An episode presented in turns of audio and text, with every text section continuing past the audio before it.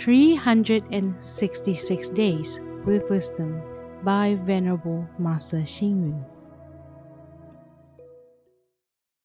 May 21st.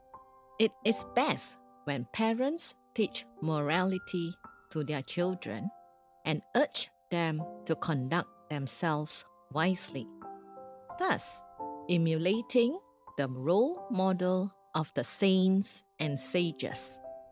The second best situation is when parents provide enough for their children and teach them to build a career and family. The third kind of situation is when parents allow their children to do as they wish and spoil them. The worst parents neglect their children's upbringing and education and always abuse them.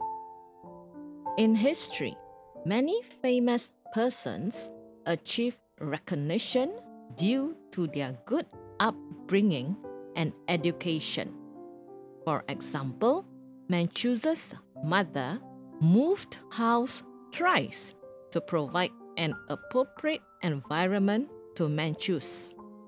Yue Fei's mother taught him filial piety from his youth. Wang Zi's great achievement in calligraphy and Wang Mian's achievement in painting were nurtured by their parents from young. Parents should take care of the self esteem of their children. They should not be sarcastic, ridicule, criticize, or discriminate against their children.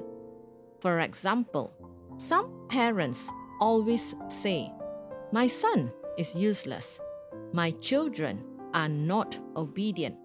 My daughter is playful and greedy. When the children hear their parents' negative comments about them, they rebel and simply act in accordance with the parents' negative comments. Therefore, parents should trust their children, respect them, and not being antagonistic to them. Japanese meditation master Ryokan Daigu took care of the little monk who came back late at night. He patiently gave advice to his nephew who loved to drink and fool around.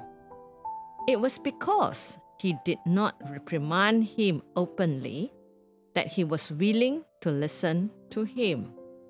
Thus, the Buddhist way of loving speech and compassionate action is the best form of family education that parents should learn to practice. Read, reflect, and act.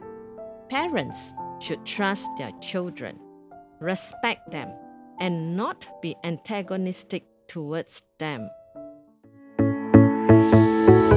Please tune in, same time tomorrow as we meet on air.